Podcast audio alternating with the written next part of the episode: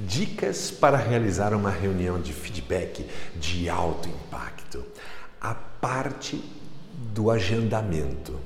Marque deliberadamente uma sessão de feedback, seja ela uma conversa mais curta e informal ou uma reunião mais longa e aprofundada, em vez de simplesmente encaixar o compromisso em um horário disponível na sua agenda.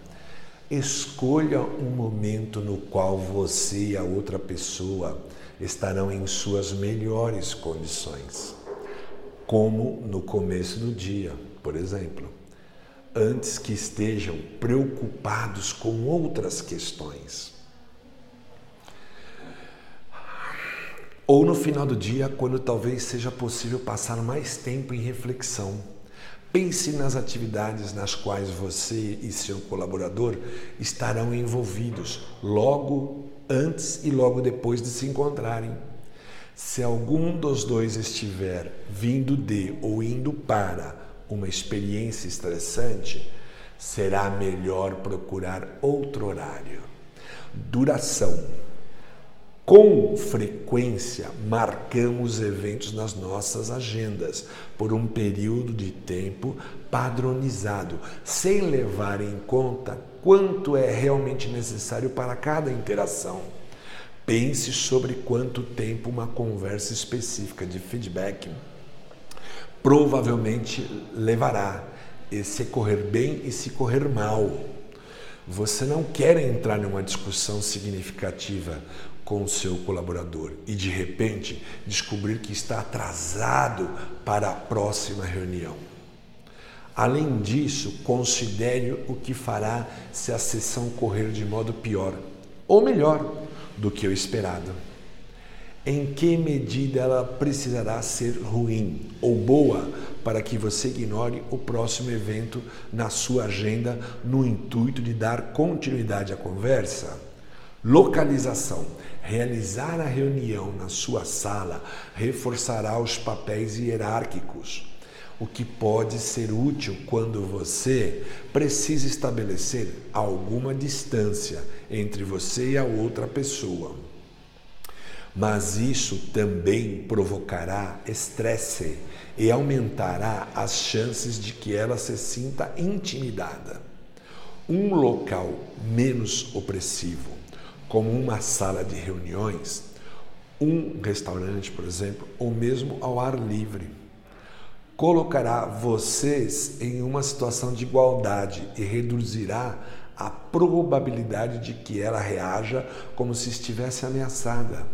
Escolha um lugar que seja adequado às necessidades da conversa. Assegure privacidade suficiente e minimize interrupções e distrações. Proximidade.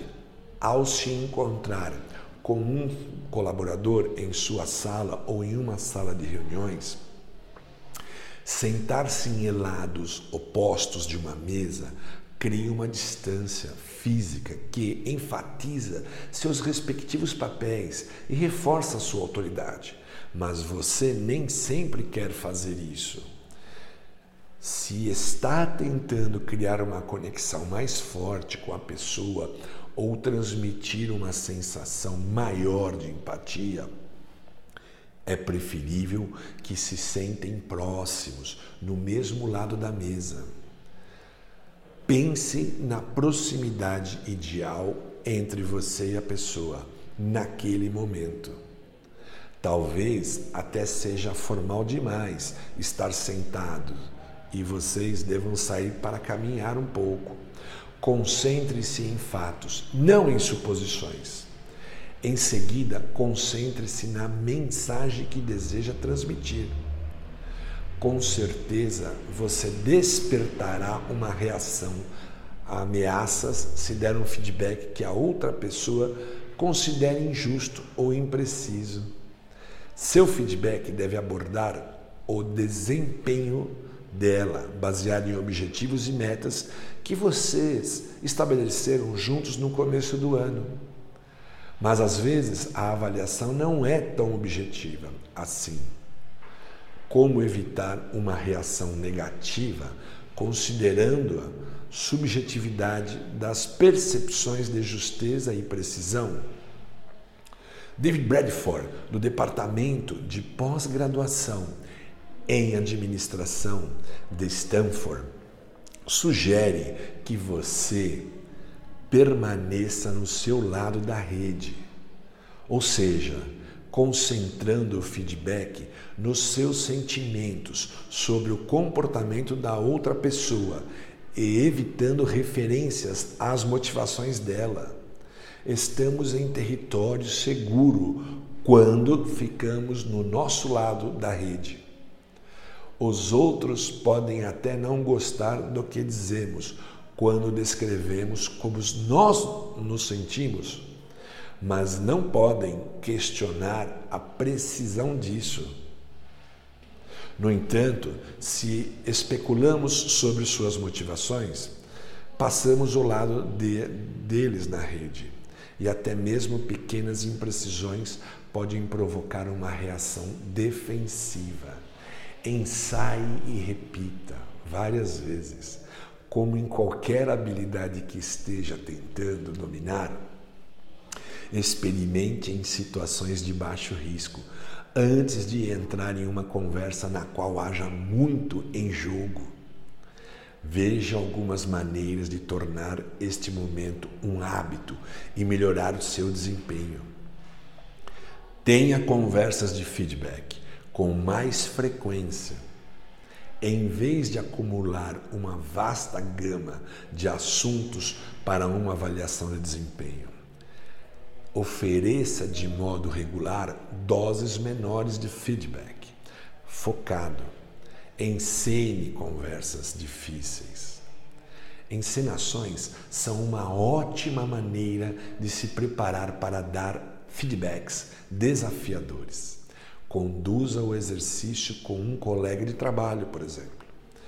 Com o seu colega interpretando seu colaborador você poderá experimentar abordagens diferentes. Depois, peça a ele que dê a você o mesmo feedback, enquanto você interpreta seu colaborador. Você aprenderá com a abordagem do seu colega e verá a conversa do ponto de vista do seu colaborador. A preparação vai ajudá-lo a refinar seu modo de se expressar e se sentir mais relaxado na conversa propriamente dita. Peça feedback sobre o seu trabalho. Ao pedir aos seus colaboradores que lhe deem feedback sobre sua eficiência como líder e gestor, você se beneficiará de três maneiras. Obterá informações valiosas compreenderá como é estar do outro lado e sua disposição para escutar fará com que seu feedback tenha mais significado. Ficam aqui as dicas. Grande abraço.